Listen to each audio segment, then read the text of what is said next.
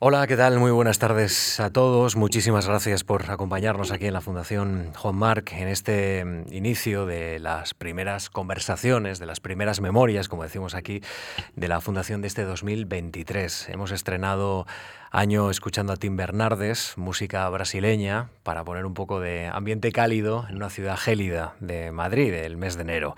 Gracias a los que nos acompañan ahora mismo en este Salón Azul de la Fundación Juan Marc y a los que nos siguen también en directo en nuestra emisión en continuo y a los que nos recuperan cuando quieren en marc.es. Primer invitado de este 2023 nos acompaña el virólogo Esteban Domingo. ¿Qué tal se encuentra? ¿Qué tal está? Muy buenas. Muy bien, muchas gracias. Gracias a ustedes por la invitación y también gracias a veo algunas personas conocidas de nuestro centro. Gracias a todos. Bueno, pues ya ve que no es necesario solo música brasileña para, para poner un poco más de calidez ¿no? en, en, el ambiente.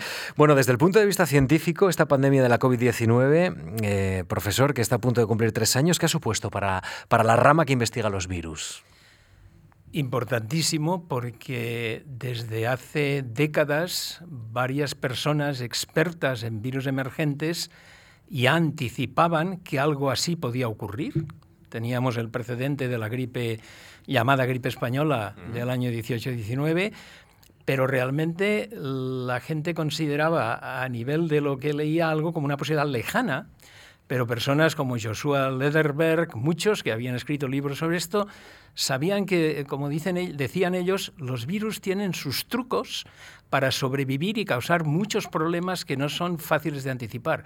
De modo que, en cierto modo, para los virólogos, además de ser un desafío técnico, varios de nosotros ahora estamos trabajando con este virus, representa una especie de constatación de que realmente sí, había un gran peligro de una enfermedad emergente que puede matar a millones de personas. Por lo tanto, tremendamente significativo. Y además, Esteban, eh, no solo ha aportado desde el punto de vista científico una oportunidad a los que se dedican a estudiar los virus, desde el punto de vista social ha tenido una repercusión enorme, como, como poquísimas pandemias ha tenido, por lo menos recientemente, ¿no? Es decir, un virus que encierra prácticamente a toda la humanidad. Efectivamente. Y en el mundo globalizado, tanto más globalizado como pueda estar en, en la historia moderna que conocemos, eh, primero, el virus se ha extendido por todo el mundo, que esto ya no es, no es el único, ocurre con pandemias de gripe, por ejemplo, pero ha cambiado hábitos.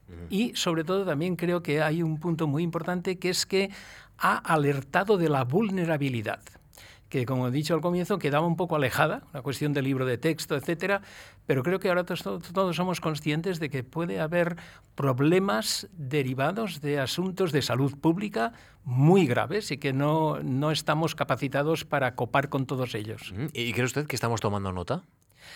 No lo sé, yo creo que deberíamos, pero no. Eh, por ejemplo, a juzgar por las inversiones que hay en sanidad, no creo que estemos tomando demasiado buena nota, pero es importantísimo. Esto quiere decir, fíjese, lo importante que es la salud pública, la atención médica, el investigar en nuevos tratamientos, nuevas vacunas, etcétera, etcétera. O sea que deberíamos tomar nota. Claro, porque se ensancha el mundo, ¿no? De repente y, y te das cuenta de lo que te pasa a ti, está pasando al resto de Europa, está pasando en América, está pasando en África.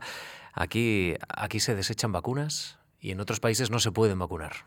Tremendo. Sí, este, este es un, un, síntoma, yo diría un síntoma de un mundo muy desequilibrado en el que vivimos, ciertamente. Uh -huh. Bueno, profesor, eh, no sé si somos conscientes de que estamos rodeados, inundados, invadidos, no sé qué verbo utilizar exactamente, eh, de virus. -huh. So, so, ¿Somos conscientes, los seres humanos? Yo, yo de, creo que no, de que pero así? yo creo que no somos conscientes, porque las personas consideran que los virus son una cosa que ocurre de vez en cuando. Yo a mis alumnos, cuando ahora doy una clase de máster, cuando les introduzco lo que son los virus en números, les digo que en un centímetro cúbico de agua de mar hay 10 elevado a 8 o sea, 100 millones de partículas de virus. Es decir, que cuando van en verano a nadar y se toman un poquito de agua de la, playa, pues están tomando millones de partículas de virus. Y esto lo digo como un ejemplo de la cantidad de virus que nos rodean. Hay 10 veces más virus que células vivas en toda la biosfera. Afortunadamente son muy pequeños y no los vemos, pero es así. Estamos rodeados de virus. La mayoría no producen enfermedad, pero estamos rodeados de virus. Es decir, que con la mayoría hemos establecido una especie de entente cordial. Correcto. Nos es sobrellevamos. Más, nos sobrellevamos y además yo creo que esto tiene una raíz histórica, científica, que hay, yo no me he dedicado a ello, pero, pero, personas que se han dedicado, hay una teoría del origen de los virus que es muy interesante, del origen y de la persistencia de los virus, que es que los virus han existido porque han hecho posible el mundo celular por varios mecanismos. Es decir, han interaccionado, eran elementos móviles por ahí, que no se sabe muy bien el comienzo cómo fue, pero interactuando con, el virus, con, las células, han hecho que las células se diversifiquen, que las células se hagan más complejas, etcétera, etcétera. De modo que, siendo un poco, en este momento no, queda muy bien decirlo, pero que le, debemos mucho a los virus. Bueno, eh, no, sé si somos muy conscientes de que tenemos muchos virus, pero si hay más virus dentro de una persona que personas han existido en la historia, ¿esto significa que también la ciencia ha ayudado a que sepamos convivir con ellos? Es decir, ¿también ha avanzado mucho el tratamiento de los virus? ¿O hay elementos todavía que, que son desconocidos, partículas, elementos, zonas oscuras que todavía no suponen un quebradero de cabeza? Hay zonas oscuras en virología, como yo diría, en toda la ciencia. No, no debemos dejarnos, eh, digamos, deslumbrar por, por los progresos que hay, que los hay, y de la perspectiva que tenemos parece que entendamos mucho, pero quedan muchísimas zonas oscuras. Pero precisamente la ciencia eh, una de las cosas en la virología que más ha avanzado en los últimos, digamos, 20 años es en entender las conexiones entre los virus y las células.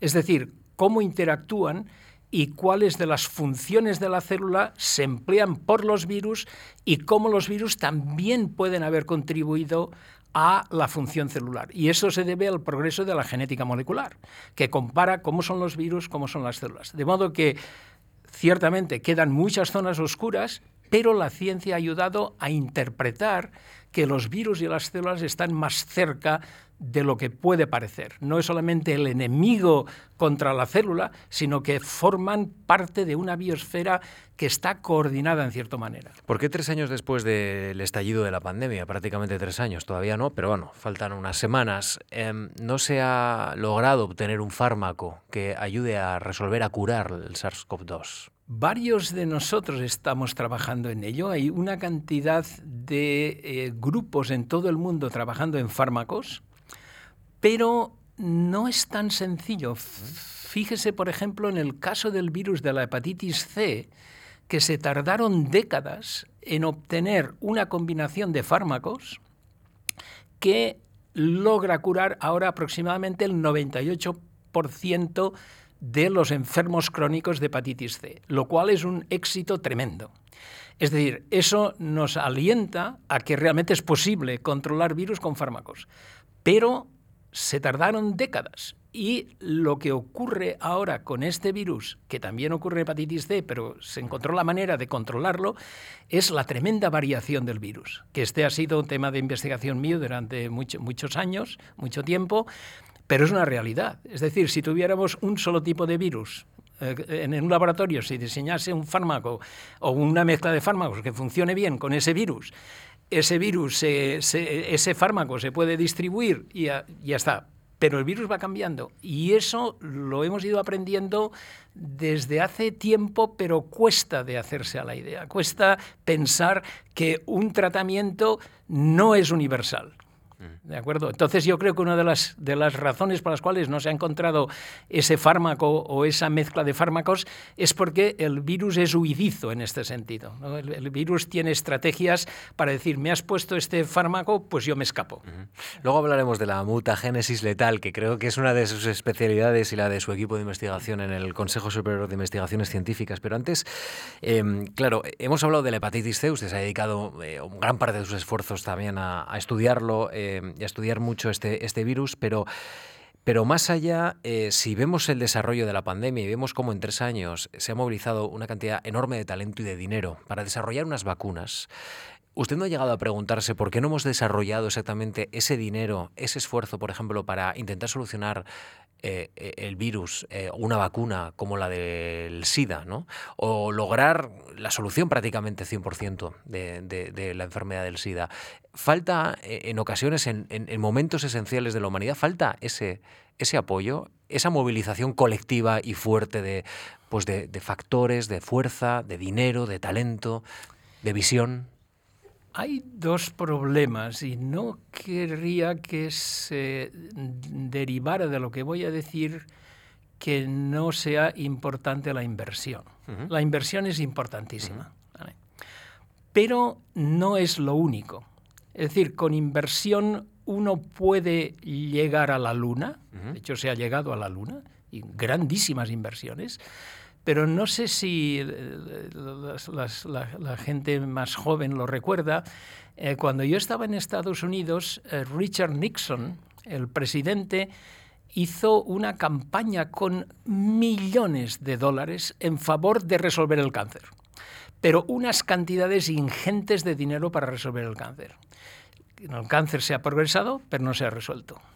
Cuando hubo la pandemia del SIDA, se gastaron cantidades ingentes de dinero en todas partes, en Europa, en Estados Unidos, etc.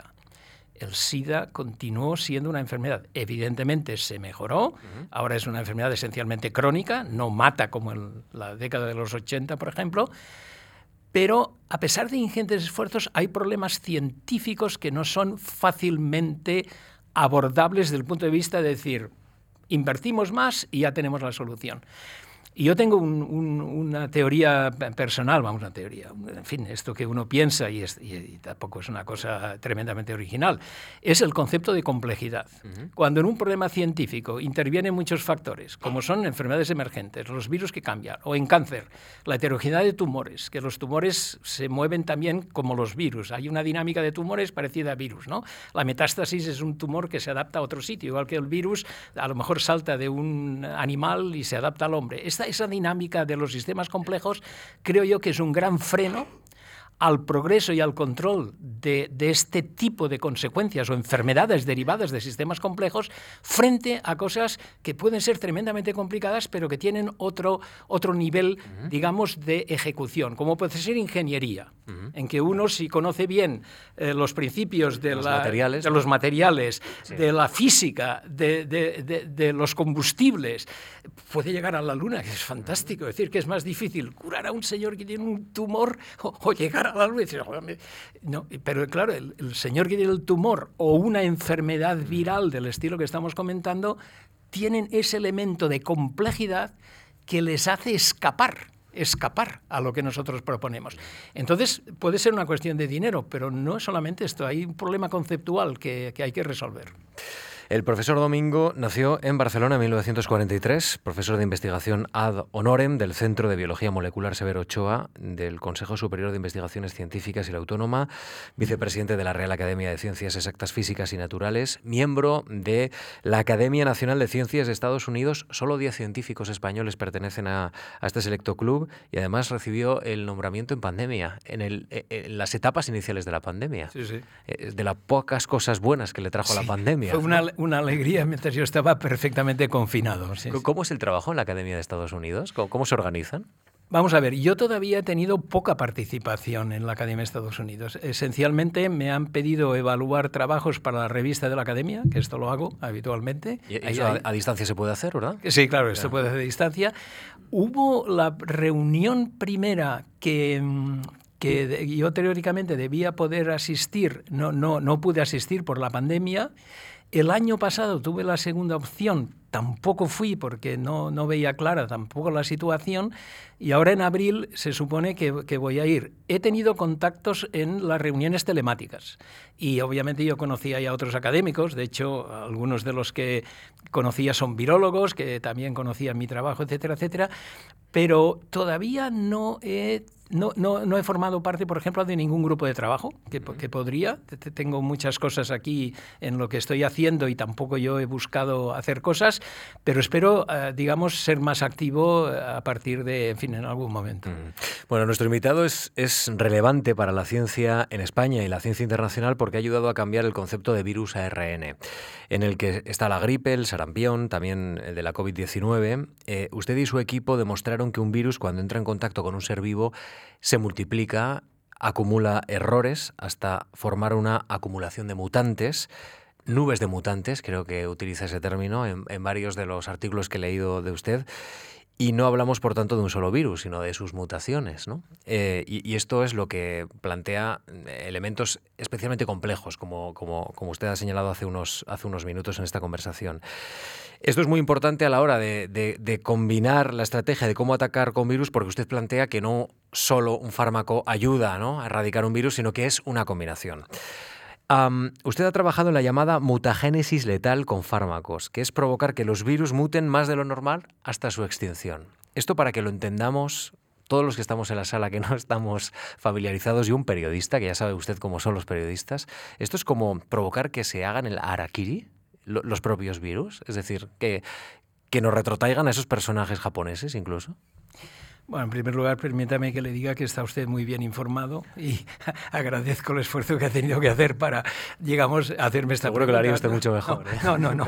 está muy bien. un intento De, resumir la trayectoria. Estoy, estoy eh, digamos, uh, gratamente sorprendido de, Efectivamente, eh, vamos a ver, la, contribución que, yo hice, pero que empecé realmente como postdoctoral, es decir, con un profesor que se llama Charles Weisman en la Universidad de Zúrich, y es allí donde entró en mi, en mi interés científico el seguir este tipo de investigación, era, como dice usted, dos, eh, fueron dos cosas. Una, poner un número a esa tasa de equivocaciones. Es decir, todo el mundo sabía que los virus RNA probablemente se equivocaban, pero no había en aquella época, estoy hablando de los años 70, un número que dijera se equivoca tantas veces cada vez que se multiplica un virus. Ese número lo pusimos nosotros gracias a mi al trabajo postdoctoral de, mi jefe, de un matemático, el profesor Edward Bachelet, ya lamentablemente fallecido, que nos ayudó con los cálculos. Es decir, como siempre en ciencia es una actividad colectiva. Pero poner un número y ver que efectivamente las poblaciones de virus son nubes de mutantes, como muy bien ha dicho usted. Entonces, el punto clave para la mutagénesis letal es entender que nos dimos cuenta, cuando estamos haciendo no, pero unos meses después nos dimos cuenta que unos señores en Alemania, Manfred Eigen y Peter Schuster, estaban trabajando en una teoría que se llama teoría de las cuasi especies sobre el origen de la vida en la Tierra. ¿Y qué decía esta teoría? Decía que el origen de la vida en la Tierra debía ser, debía constar de moléculas parecidas a los RNA, los virus RNA tienen moléculas de este tipo, y que además formaban nubes de mutantes. Claro, cuando vimos esto y vimos nuestros estados, dijimos, esto es fantástico, coincide lo que estamos viendo con los virus con ese concepto que estos señores teóricos que no sabían nada de virus estaban elaborando. Entonces, estos señores también dijeron lo siguiente, en todo sistema replicativo, un virus es un sistema replicativo, quiere decir cualquier sistema que se multiplica, si el número de mutaciones que sufre es excesivo, se extingue. Y eso lo dijeron ellos primero solamente teóricamente. Y de ahí surgió la idea y además, en, la idea tuve, la, colaboración de una persona que se llama Pedro Lowenstein, de origen argentino, que trabajaba en Manchester, ahora está en Estados Unidos, que es el que me empujó a hacerlo, porque un día vino a Madrid, luego puedo detallar un poco más si hay tiempo, y entonces la teoría de cuasi especies predecía que si aumentabas la tasa de error de los virus, los virus acababan desapareciendo. ¿Cuál era la idea del laboratorio? Aumentemos la tasa de error con fármacos, con fármacos y los virus desaparecerán. Esa idea yo la empecé a trabajar en un sabático en la Universidad de California también con el profesor John Holland. Y empezamos a ver que sí, que era cierto, se cumplía, y bueno, y de, y de ahí salió toda la historia experimental de la mutagénesis letal, pero que está basada en ese concepto teórico y yo creo que esto, esto también es un mérito, si, uno se, quiere encontrar algún mérito personal, el haber hecho la conexión entre una cosa puramente teórica de la biofísica con algo de virus. Y bueno, y por ejemplo el molnupiravir, que es una de las drogas que se utilizan ahora para, para el virus del, del SARS-CoV-2, del COVID-19, actúa al menos en parte por mutagénesis letal. O sea que realmente la cosa va en serio y está lanzada. Entonces sí, efectivamente, esto es una cosa que yo me siento muy, muy contento de, de haber contribuido a este concepto, claro. Sí, sí. Vamos a 1943, ¿le parece? Vamos a Barcelona. Eh, en plena posguerra nace usted. Tiempo complicado para España y también, evidentemente, para la capital catalana. ¿Qué recuerda de su casa, de su infancia? Esteban. Bueno, tremendo. Eso podría ser una, podría ser una conversación larguísima. Fíjese, yo nací el 43, mis padres recién eh, vueltos de España de su exilio en Francia, campo de concentración, trabajo en una granja, que a veces me lo contaban, y en casa, claro, una familia republicana en medio de la dictadura franquista, ahí viviendo con cierto miedo, porque mi padre regresó gracias a que le pudieron arreglar lo que se hacía en aquella época, eh, pues el conocido, no sé qué, el cura, el militar, lo que sea, le arreglaron los papeles y finalmente pudieron volver a España mis padres. Y bueno, entonces nací yo, pero claro, yo recuerdo el ambiente de que estábamos en una dictadura y que cuando sonaba el timbre a las 7 de la mañana en casa, a ver quién podía ser. Esto es, esto es así. Es decir, una, eh, como en aquella todo el mundo se adapta a lo que tiene. Yo efectivamente pues fui al colegio, fui hice el bachillerato, estudié en la, en la universidad, pero lo que recuerdo es realmente un ambiente de estar rodeado de hostilidad potencial, no, no de la gente, pero del sistema, y tanto una época tremendamente, yo diría que la veo ahora con enorme interés, fascinante, pero dura, dura por lo que representaba. ¿Y eso cómo, le forjó? ¿Qué, ¿Qué, huella le dejó en usted? No sé si una resistencia especial. Eh, Miedo. No sé, una intimidad especial. Sí, fíjese, Lo, lo, lo, lo, he pensado algunas veces. Probablemente miedo a dedicarme demasiado a, las cuestiones de política. Eh, si, si, si, quiero hacer una interpretación, es decir, mis padres tenían tanto miedo de que pudiera en algún momento alguien resucitar pues, la historia de mi padre como activista republicano, etcétera, etcétera, que yo realmente siempre se me ha inculcado, cuidado niño, no, no te pongas en esto y tal. No, no, es que lo haya cumplido a rajatabla siempre, pero sí que he tenido siempre, ya desde la época de la universidad, tenía un cierto miedo digámoslo eh, sinceramente, yo soy de los que nunca la policía en Barcelona atrapó, iba a manifestaciones, pero corría antes de que me pudieran atrapar y llevar a la comisaría, mientras que otros colegas míos más valientes sí que eh, estaban mucho más implicados directamente en la lucha antifranquista y quizás esta es una huella, ¿no? El que, el que en la política debo tener cuidado, que, es algo peligroso. eso, eso, quizás... ¿Cómo mira esa etapa de primaria en el Colegio de La Salle, con los hermanos de La Salle en Horta? Eh, ¿fue, ¿Fue también complicada en ese sentido? A ver, le voy a decir un par de cosas. Primero, yo estoy extraordinariamente agradecido a los años, no muchos, pero que pasé en el Colegio La Salle. Fui allí porque mi madre veía que era el único colegio que la cantidad de dinero que había que pagar para ir era eh, lo podían, eh, podían hacerlo mi familia, que, que estaba en momentos difíciles. Y fíjese, alguna vez he pensado lo que debió sufrir mi padre pensando que yo cada mañana cantaba el cara al sol antes de entrar a clase. Y lo digo realmente sintiéndolo. Me pongo en su lugar y creo que debió ser un sufrimiento tremendo. Luego las cosas fueron un poco mejor en casa y ya me fui eh, como contraste tremendo, mi vida ha sido de muchos contrastes, al Liceo Francés de Barcelona. y ahí, claro, ahí fue una historia totalmente distinta. Allí una especie de ambiente antifranquista, digamos, disimulado, porque no, no se toleraba, pero ahí sí, ahí me, me, empecé a, a, conectar con la, la, cultura francesa, en fin, fue, fue, fue otro, otra, otra manera de vivir. ¿Qué, ¿Qué lecturas le acompañaron en aquel tiempo? ¿Qué, qué lecturas? a mí me, me daban, eh, pues... Literatura más francesa que española, Francesa, sí, Víctor Hugo, en fin, los clásicos franceses que, que puedo imaginar los teníamos como lectura en el liceo francés, etcétera, etcétera. Y también otra anécdota, eh, mi padre también tenía conexiones con Francia y recuerdo todavía que una vez un señor de estos de Francia, que era comunista además, venía a visitar por asuntos de negocio, le, le llevó un libro escrito por un comunista, creo recordar que se llamaba Henri Troyat, el autor francés, y le pillaron en la aduana con el libro, esto os lo contó en mi casa cuando llegó, y los, los, claro, los de la aduana decían, este libro, esto está por... No, este, dijo, este es mi libro, mm. le dijo este amigo de mi padre. Y llegó a casa y se lo dio a mi padre. Y de hecho, pensando en esto, mi padre también recibía libros clandestinos en catalán, que también venía un señor con una maletita los domingos por la mañana a mi casa y eh, teníamos libros en catalán. Todo esto era la época del, tanto de los hermanos de La Salle como del Liceo Francés en Barcelona. ¿En aquella época vivía en Horta? En, Horta, sí, sí. ¿Y, entonces hacía alguna incursión por la Sierra de Colserola también, no? Sí, sí, bueno, las montañas sí, sí, claro. De alguna manera es vivir en la naturaleza, a pesar de que uno está viviendo en la ciudad, Sí, y Horta en aquel momento, ahora ya ha cambiado totalmente, había campos delante y yo salía con mi hermano a jugar al fútbol y con mis primos, era otro, también estaba, es como estar en el campo. Era otra Barcelona, ¿no? Era otra Barcelona. Sí, Ahora cuando camina, cuando porque usted me decía, eh, lleva muchos años viviendo en Madrid, pero, pero claro, tiene toda su vida, su recuerdo. Sí, sí, sí. Lazos evidentes, tiene su, su, lengua allí, ¿no? En, Barcelona. ¿Qué, ¿Qué, siente cuando va y regresa a Horta? Cuando, ve todo. Bueno, me, me, me gusta muchísimo porque me siento, yo creo que en el sitio donde uno ha en cualquier en el sitio donde uno ha nacido y crecido, pues siempre hay un, un sentimiento muy especial, o sea, me siento muy a gusto. ¿Cómo nace el interés por la ciencia, Esteban? Bueno, esto es curioso. Yo terminé el bachillerato y es curioso.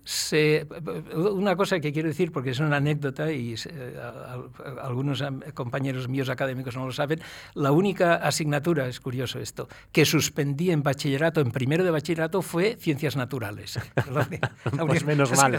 Esto quiere decir que, sí, que es curioso. No, es curioso. Yo terminé el bachillerato dudando entre dedicarme o a la ciencia, digamos, quizá a la química, por, por, razones familiares. Mi padre tenía un, era gerente de una empresa de plásticos y pensaba yo que estudiando química tendría una salida por allí. Yo siempre me había educado que hay que trabajar para ganarse la vida, pero me gustaba muchísimo el arte porque tenía un profesor magnífico de historia del arte y me quedaba fascinado. Entendía, me gustaba, etcétera.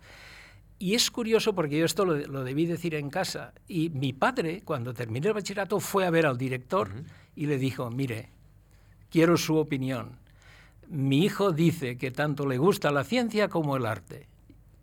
¿Qué le parece? Y el director dijo, ciencia su hijo debe dedicarse a la ciencia. Y ahí empezó. Entonces, en aquel momento en Barcelona la biología no tenía muy buena reputación, era una biología todavía de hacer, digamos, animalitos en colores, como digo yo, no había un... Y, la química, en cambio, pues tenía muy buenos profesores y era ponerse en el mundo de la ciencia, vamos a decir así, un poco más molecular, decidí hacer química y ese fue mi comienzo. Bueno, el 25 de julio del 65 obtiene la licenciatura en ciencias en la Universidad de Barcelona Barcelona con premio extraordinario, es decir, con, muy buen expediente. en el año 65 ingresa en el laboratorio de bioquímica del catedrático Fernando Calvet Prats, que es una persona importante para usted, también para su investigación doctoral y también para la primera de las conexiones con esta fundación, porque usted solicita una ayuda precisamente para desarrollar su investigación doctoral para esta para una ayuda, digamos, de esta, de esta fundación, pero para desarrollarla dentro de la Universidad de Barcelona. ¿Quién es el señor Calvet? Cuénteme, ¿por qué fue tan importante para su vida y en esos años de aprendizaje, de formación? Fernando Calvet era un gran bioquímico que había trabajado en Estados Unidos eh, con Severo Ochoa, por ejemplo, es de los primeros que marcó ácido ribonucleico con fósforo radiactivo y estudió dónde estaba el RNA, etcétera, etcétera. Y eh, era, era, digamos, en términos del franquismo, un catedrático rojo, fue desposeído de su cátedra y no pudo trabajar en bioquímica, que era lo suyo, sino que después de, supongo, pasar unos procesos, digamos, también de, no sé, de actualización de, de datos que le permitieron volver a ser aceptado en la universidad, curiosamente no tuvo más remedio que dedicarse a la química técnica. Es curioso.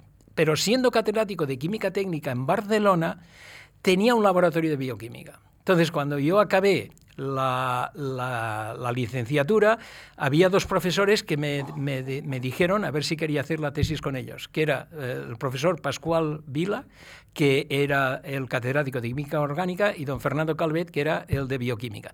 Me decidí por don Fernando Calvet, que más o menos conocía su historia, era un hombre además de una claridad al explicar. A mí me enseñó química técnica y luego una asignatura así optativa de bioquímica también la, dio él. Y primero me gustaba mucho la parte de ciencias biológicas, a pesar de que me había estudiado, había hecho toda la carrera de química. Y Calvet era una persona de una claridad espectacular.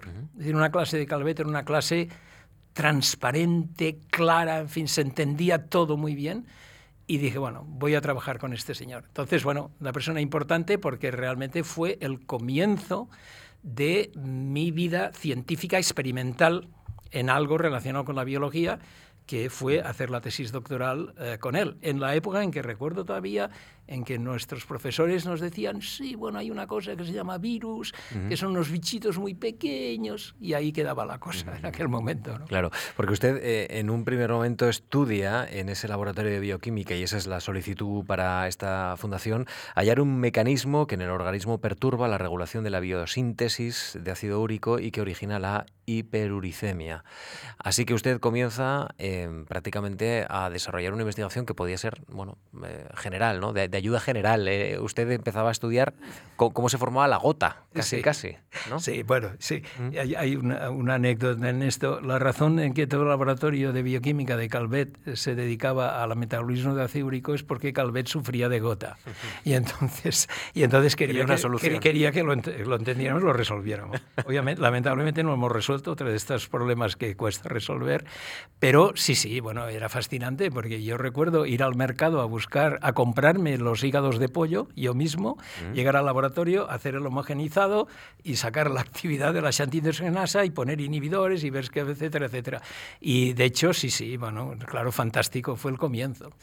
y, el, y otra cosa curiosa que recuerdo, que no sé si en los archivos de la Fundación su nombre estaría, quien hizo la conexión para que yo pudiera tener el primer contacto con la Fundación Juan Mar, porque yo estando en Barcelona, la Fundación Juan Mar no, sabía nada de ello, y que me lo dijo el propio Calvet, era un profesor que no recuerdo de qué era, pero que sí que se me ha quedado el nombre fijado, que se llamaba Rión.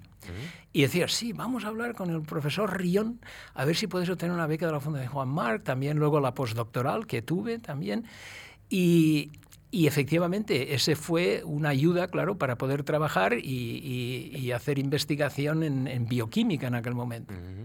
Bueno, profesor, en 1969 obtiene el premio extraordinario de tesis doctorales y eh, ya solicita ese mismo año, el 23 de abril, otra, eh, otra beca más ambiciosa, una, una línea de, ayuda para eh, estudiar en Estados Unidos. Su intención era realizar una especialización sobre el mecanismo de actuación de la RNA polimerasa en el Department of Molecular and Cell Biology de la Universidad de California. ¿Por qué este centro de investigación y por qué decide pasar de Barcelona a California? Sí, eh, el profesor Calvet, al terminar la tesis, me dio una lista de personas que él conocía de Estados Unidos que podía ser interesante para hacer un postdoctoral. Y recuerdo todavía algunos de los nombres. Por ejemplo, Juan Oro, que estaba en Houston trabajando en el origen de la vida, la síntesis de adenina, etcétera, etcétera, muy interesante. Y uno de ellos fue Severo Ochoa. Y yo dije, hombre, a mí, claro, trabajar con Ochoa, etcétera. Entonces él, no sé si hizo alguna investigación o no, pero un día viene y me dice, mira, no, yo creo que quizás Ochoa, dijo algo así, es demasiado, demasiado alto para usted. Pero yo conozco a un colaborador de Ochoa que se llama Robert C. Warner, que es biofísico. Esto de la biofísica a usted le gusta, dijo él, eh, como era, fui el primero que calculó algo de cinética, que me gustaba, digamos, poner algunas ecuaciones en las cosas. Y entonces yo digo, sí, sí, perfecto, pues con el profesor Warner. Tal. Entonces escribimos al profesor Warner tal, y un día recibimos una carta del profesor Warner y me dice, el doctor Esteban Domingo, si quiere, sí, si quiere trabajar conmigo, deberá venirse a la Universidad de California de Irvine porque acabo de ser nombrado chairman de un departamento de la nueva Universidad de Irvine, etcétera, etcétera. Y entonces me consulta Calvet y digo, no, no, pues si hemos dicho trabajar con él, trabajo con él.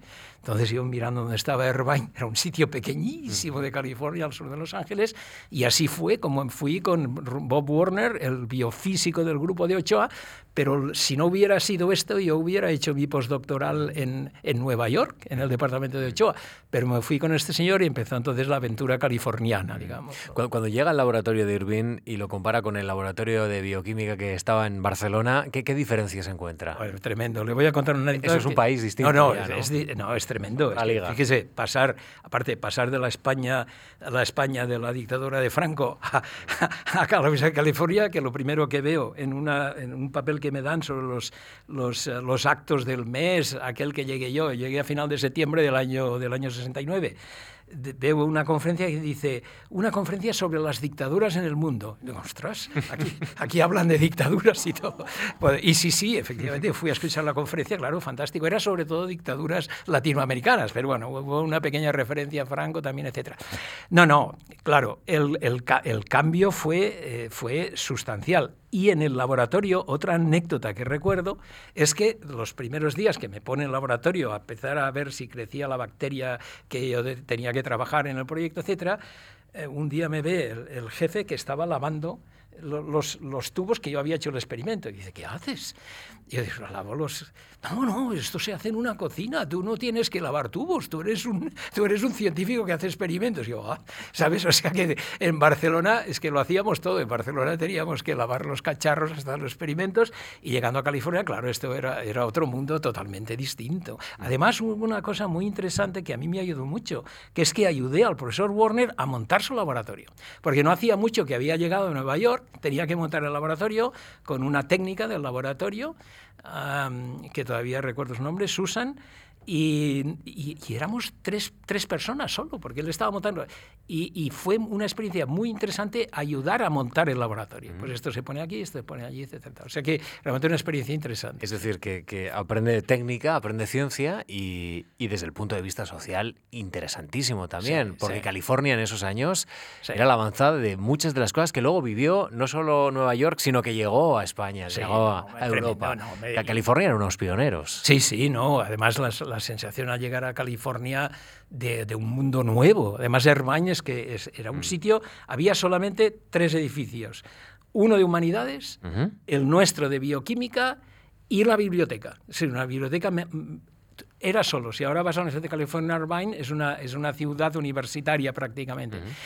Y, realmente tremendo y muy interesante, claro, muy interesante el, cambio, el cambio que, que, representó para mí y el adentrarme, claro, en la biología molecular. También una cosa que debo decir, y esto, esto me lleva a una cosa interesante de cómo las perspectivas científicas van cambiando. Cuando llegué allí, después de tener un par de conversaciones con el profesor Warner, que por cierto me dejó escoger entre dos proyectos de investigación, esto también es así, pero me dijo, ya veo con, hablando contigo que sabes química, pero sabes poca biología. Y yo le dije, sí, sí, eh, tiene usted toda la razón. Pues ve a tal clase, tal clase, tal clase, tal clase. Yo y fui a clase, iba a clase, iba trabajando en el laboratorio, pero cuando, oye, toca la clase de genética, y me iba a clase de genética. Esto, evidentemente, también demuestra la, gran categoría de, Warner de quererte enseñar y no estar solamente en el laboratorio, digamos, haciendo experimentos. Y voy a decir una cosa que ahora suena, suena fantástico, pero que incluso creo que lo he escrito en alguno de mis libros o, o algún artículo. Uno de los profesores nos dijo, si os queréis dedicar a cuestiones científicas que, que tienen que ver con biología, no hagáis nada ni de microbiología ni de virología para las enfermedades, porque con los antivirales y los antibióticos todas las enfermedades acabarán desapareciendo pronto. Mm. Dedicaros al cerebro, a la biología del desarrollo. sí. Y entonces, no, pero, pero es así, ¿eh? yo lo recuerdo, al, al señor este diciendo, that's it that will be finished, don't worry. con los antivirales y con los antibióticos se acabaron las enfermedades infecciosas. Curioso cómo cambian las percepciones de las cosas. Bueno, profesor, eh, ¿llegó a pensar que, que su vida se iba a desarrollar en California, en Estados Unidos? Al final de los cuatro años que por ley debíamos regresar, con mi esposa, Cristina Escarmís, tratamos de continuar en California. Había nacido nuestra hija allí. Y estuvimos a punto de hacerlo, pero resultaba que teníamos que demostrar que nosotros podíamos saber hacer cosas que ningún americano podía hacer. Cosa que, claro, era una invención falsa si lo queríamos forzar.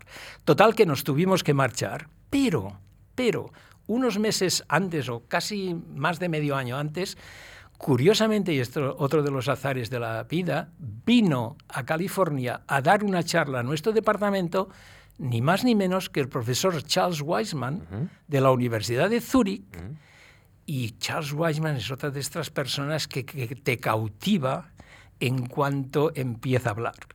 Y entonces, en aquella época, Weisman daba una charla en que un virus, el virus que él trabajaba, que era el bacteriófago Q beta, que infecta bacterias, lo representaba con una bola de fútbol, un balón de fútbol, y sacaba de dentro una especie de collar, que era el material genético, todo de color gris, todo de color gris, salvo al final, que había como 20 o 30 con, digamos, ah, puntos del collar con colores, que era lo que había secuenciado. Y aquella charla era que empezaban a saber cómo secuenciar ácidos nucleicos. Y cuando yo oí esa charla a Charles Weissman y vi que probablemente teníamos que volver a Europa, le dije a mi jefe, a Bob Warner, me gustaría trabajar con este señor. Entonces escribió, nos recomendó y ahí empezó la conexión con Suiza, que fue después de la de Estados Unidos. del 74 al 76. Exacto, del 74 al 76. Del 69 al 73 está en la Universidad de California. Exacto. Mm. Bueno, e, este trabajo le permitió el primer cálculo de una tasa de error de un virus RNA y, la primera evidencia experimental de, de cuasi especies víricas, con su grupo en Madrid extendió estos resultados a virus patógenos, principalmente al virus de la, de la fiebre aftosa, al virus de la hepatitis C y, recientemente, como hemos comentado, al SARS-CoV-2, eh, responsable de la COVID-19. Eh, su, su, grupo eh, investiga, como hemos comentado también, las consecuencias de la alta capacidad de variación de los virus, la mutagénesis letal, ha publicado 420 trabajos científicos, ha trabajado en varios libros, ha creado, ha creado escuela, ¿cree usted? discípulos. No, sé, porque hay, hay, veces que no gusta eh, a algunos profesores hablar de esto, pero, mm, pero, pero, pero usted habla de discípulos, de personas que siguen su trayectoria, sus intereses, sus investigaciones. Vamos a ver, a mí me parece importantísimo que una persona que se dedica a la investigación, como es mi caso, pues haya tenido alumnos que luego hayan hecho su camino científico. De hecho, si me permite, está aquí uno de ellos, mi primer estudiante, Francisco Sobrino, está aquí en la audiencia, que me alegra mucho que esté y le agradezco que haya venido y no necesariamente para continuar el mismo tipo de trabajo, simplemente que una persona que aprende contigo luego pues sea capaz de formar su grupo, de seguir trabajando interesado en ciencia, sí.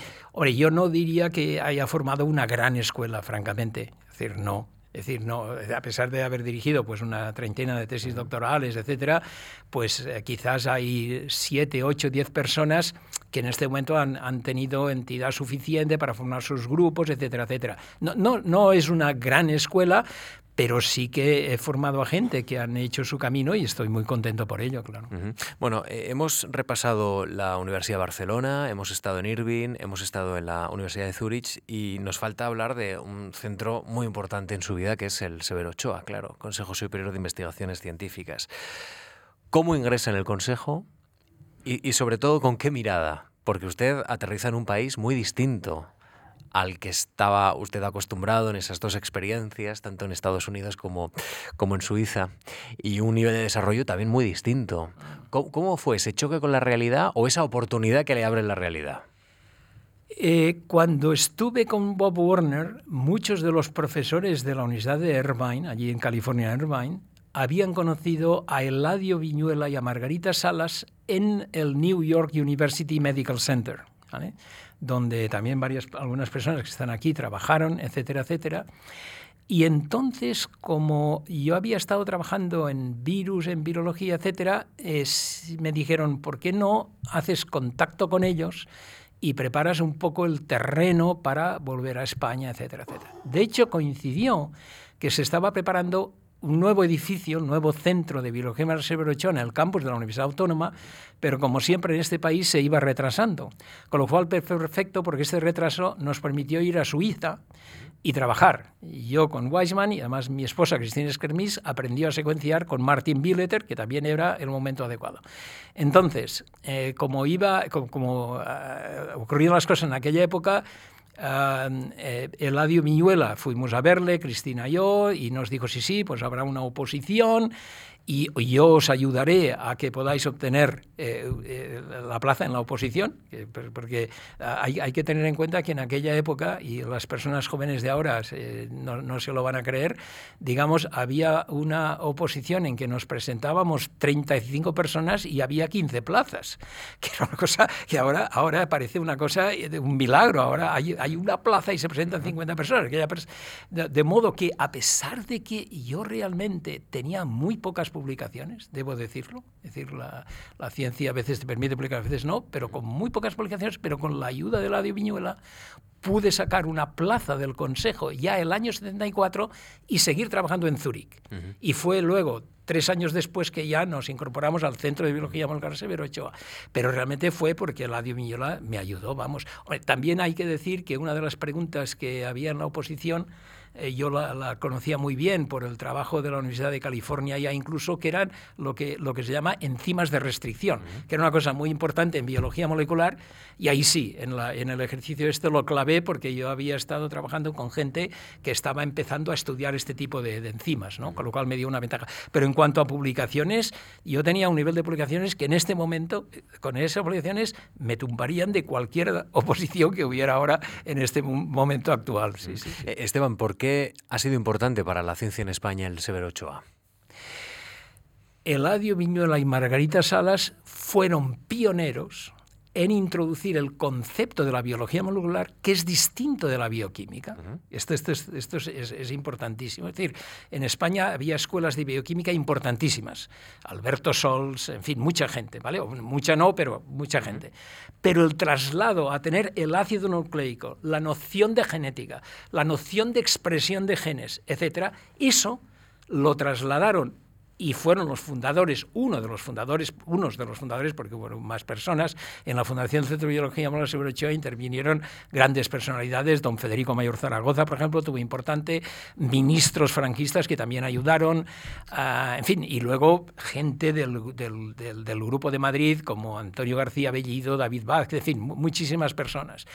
Pero yo creo que la importancia clave es ese concepto de biología molecular, que es si quieres una si quiere una extensión, una extensión de lo que es puramente la bioquímica, ¿vale? Es llevado a un nivel de dónde surgen las cosas, dónde surge la proteína, dónde surge la multiplicación del ácido nucleico.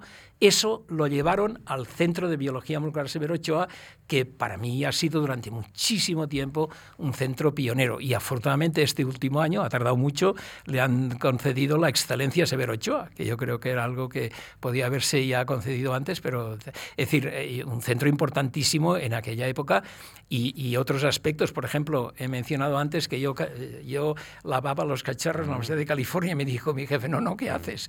Pues entonces en el CBM, por primera vez, teníamos unos servicios que continúan ahora de apoyo a la ciencia que son espectaculares, claro, microscopía electrónica, una excelente biblioteca, eh, análisis de, de genómica, de proteínas, esa serie de servicios a la ayuda del investigador también fue un paso muy importante en la España de aquella época. Mm, ahora mismo en el centro em, eh, colaboran, trabajan juntos varias generaciones, ¿no? Es usted profesor ad honorem, sí. pero, habrá también nuevos investigadores que se van sumando a la tarea de los nuevos desafíos que tiene la ciencia. Sí, sí, yo ya, yo ya camino muy tímidamente por los pasillos rodeado de estas nuevas generaciones. ¿Cómo se gestiona el talento en una organización como esta? Bueno, yo creo que el talento depende primero de una especie de impulso personal que uno tiene, de convicción. Yo creo que una cosa importantísima en ciencia es la convicción. Es decir, de la misma manera que yo planteé un día a Eladio Miñón Martínez Salas, quiero trabajar en esos errores de los virus RNA, porque tenía una tremenda convicción de que aquello era importante. Yo creo que cada persona joven que tenga una de sus convicciones, este es el primer paso. Y luego, claro, no sé si soy demasiado pesimista, pero voy a decir una cosa que parece una verdad. Y entonces hay que luchar contra el sistema. es, decir, la ciencia en España está llena de dificultades, de todo tipo, administrativa, de falta de dinero, etc. Pero de alguna manera uno tiene que tener esa especie de impulso interno eh, que dice yo quiero hacer eso y a ir superando las dificultades y bueno, y, afortunadamente a, veces pues van saliendo cosas interesantes. Nunca podremos llegar a competir como puede competir eh, edificios y personas que tienen millones de dólares o de euros por otros países, pero como hay ese elemento personal de convicción en lo que uno hace, pueden salir cosas. Por eso le preguntaba, Esteban, porque por una parte está la gestión del talento de un órgano como el Severo Ochoa, luego está el contexto. Eh, usted desde la Real Academia como vicepresidente ha, liderado un grupo de análisis de la ciencia en España. Y, le quiero preguntar, eh, me decía al inicio, no solo es inversión, la ciencia no solo eh, es inversión, pero en este caso sí que nos iría mejor con un poco más de inversión, ¿no?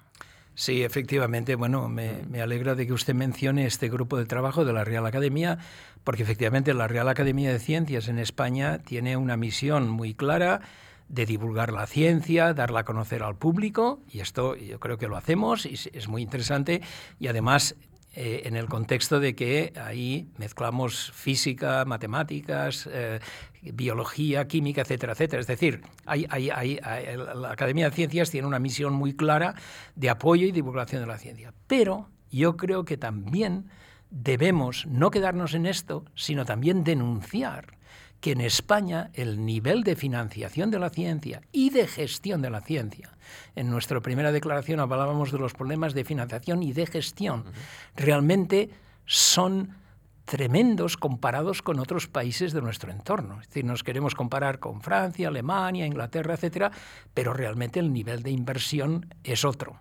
¿eh?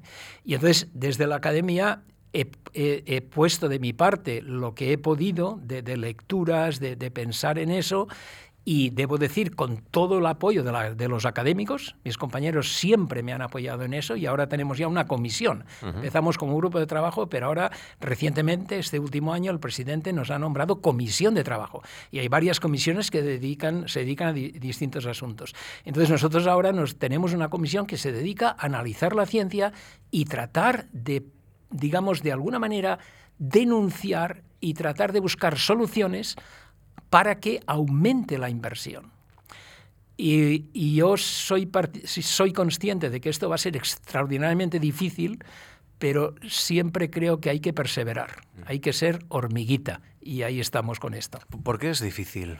algo que es necesario en este país. ¿Ha llegado a alguna conclusión, Esteban? Yo creo que hay un problema de prioridades en los presupuestos generales del Estado. Es decir, lo que no puede ser eh, un país como España, con el nivel, digamos, social que tenemos, con las desigualdades que tenemos, no puede ser que dediquemos, por ejemplo, 60 millones al día en defensa y esto es ahora la excusa de la guerra de Ucrania, lo que sea, pero realmente ya viene de antes y no solamente probablemente los gastos en defensa, otras prioridades, digamos, de los presupuestos generales del Estado que hay que revalorar. Y si uno no tiene la convicción de que el progreso de un país, la fuerza económica de un país, se logra en inversión en ciencia, entonces vamos mal. Y esa convicción no existe a nivel político, no sé exactamente por qué. Una anécdota también, que un día hablando con un compañero, hablando de los recortes del año 2008, ¿no? con la crisis de los recortes, que la inversión en ciencia en España bajó, pero un 40%. Cuando yo lo contaba en el extranjero, a nosotros nos han cortado un 5%, pero si te cortan el 40% es que, y efectivamente era así. Entonces, un día, esto es una anécdota, digo, es que, hablando en el CBM con algún compañero, digo, es que recortan la ciencia igual que recortan los canapés en, el, en las recepciones del Ministerio de Asuntos Exteriores y me dicen, no, Esteban, los canapés no se recortan.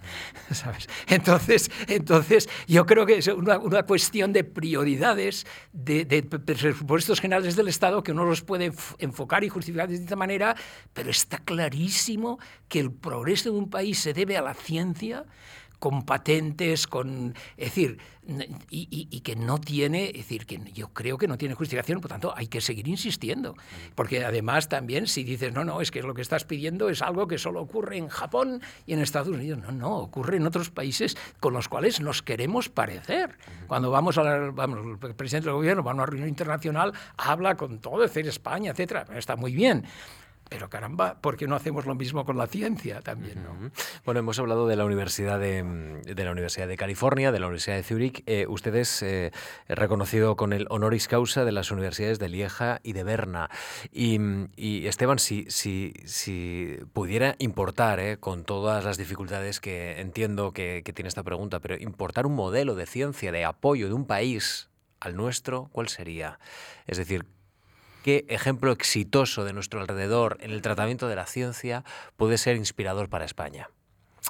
Es difícil porque yo creo que es fundamentalmente, vamos a ver, es un problema de aligerar las gestiones, Es decir, lo que, lo que no puede ser es que para eh, para pedir dinero, pues te, debas llenar 50, eh, digamos, apartados de, ¿sabes? O sea, hay, un problema de, de, aligerar, que, que debe aligerarse la gestión y también de mayor inversión. A mí me admiraba, por ejemplo, el modo en cómo en Suiza los laboratorios con los cuales yo tenía contacto tenían financiación interna de Suiza, cómo ah, se empujaba a buscar también financiación internacional, etcétera, por una parte. Pero por otra parte, por ejemplo, en Estados Unidos, que yo he tenido también mucho contacto más reciente, por ejemplo, pasé un mini sabático de un mes, hace cuatro, cinco o seis veranos, en la Universidad de Minnesota, y con un compañero que también se dedica a cosas de variación de virus, etcétera, etcétera. Y el día que me, me estaba enseñando el campus, dice, mira, este es el edificio de los proyectos. ¿Qué quiere decir esto? Todo este edificio son señores que te ayudan a sacar dinero con lo que estás haciendo tú. Es decir, tú les llevas tus ideas, lo que has hecho, etcétera, y una serie de señores que te ayudan a redactar. Claro, esto en este país no existe. Por tanto, yo no es que copiaría el modelo de un país. La verdad es que copiaría cosas, digamos, que he vivido en distintos países, pero que te hacen en su conjunto decir la ciencia funcionaría de otra manera si fuéramos así. Es decir, por ejemplo, eso que digo, de un edificio dedicado a ayudarte a escribir digamos, solicitudes de dinero de investigación. Claro, esto es fantástico. Cuando uno examina eh, las dificultades que en el Consejo Superior de Investigaciones Científicas han tenido los equipos españoles para investigar la vacuna, ¿no? la vacuna de la COVID-19, que, algunos de los profesores han tenido que venir casi del retiro para intentar liderar esos equipos, la precariedad. Ahí nos dimos cuenta que, teníamos un país un tanto distinto al que creíamos muchos. ¿no? Claro, el, caso de la vacuna contra la COVID o para prevenir la COVID-19 es un ejemplo claro.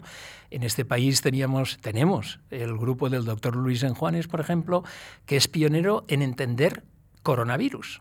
Y precisamente al entender coronavirus del modo que lo ha venido haciendo ya desde hace 30 años o por ahí, el entenderlos es lo que ha permitido saber este es el RNA que hay que poner en la vacuna, etcétera, etcétera. Y en cambio ahora él probablemente se encuentra con unas dificultades mayores de lo que debería ser para un pionero que ha llevado todo esto hasta el punto en que sean posibles las vacunas, en seguir adelante mm, de modo más rápido y eficaz. Y así con todos los temas. No quiero ahora, es no solamente es en virología. Yo creo que si uno habla con lo que quien sea, ingenieros, eh, físicos, eh, químicos de otras ramas, todo el mundo sabe que las cantidades de dinero que se conceden para avanzar en proyectos son muy inferiores en España que lo que ocurre en el extranjero. Esto es una cosa que nosotros lo comentamos. Yo, por ejemplo, cuando recibo para evaluar proyectos de países de Europa o incluso de Estados Unidos, que uno ve los presupuestos y lo que quieren hacer, son proyectos interesantes, pero no, digamos, no tremendamente distintos de lo que hacemos. Y siempre las cantidades de dinero que dan en esos proyectos son del orden de 10 veces más de lo que nos dan aquí. Esteban, le veo con ganas, le veo con fuerza para seguir eh, los pasillos del Severo Ochoa y sobre todo eh, estimulando la conciencia crítica sobre la ciencia en este país a través de la Real Academia y de oportunidades como esta de divulgación que hemos tenido en la Fundación Juan Marc. Ha sido un gusto conocerle, gracias de verdad por la oportunidad de poder conversar con usted, conocer su vida, pero trazar también la trayectoria de un país que en el ámbito de la ciencia tiene sus, sus saberes, pero también tiene sus, sus deberes, ¿no? En el caso de, la inversión, como hemos hablado clarísimamente. Esteban, muchísimas gracias, ¿eh? Y gracias por haberse acercado hasta estos micrófonos. gracias a ustedes y a todos los que han venido. Muchas gracias. Gracias a ustedes. Les espero la semana que viene, no, el mes que viene. Gracias.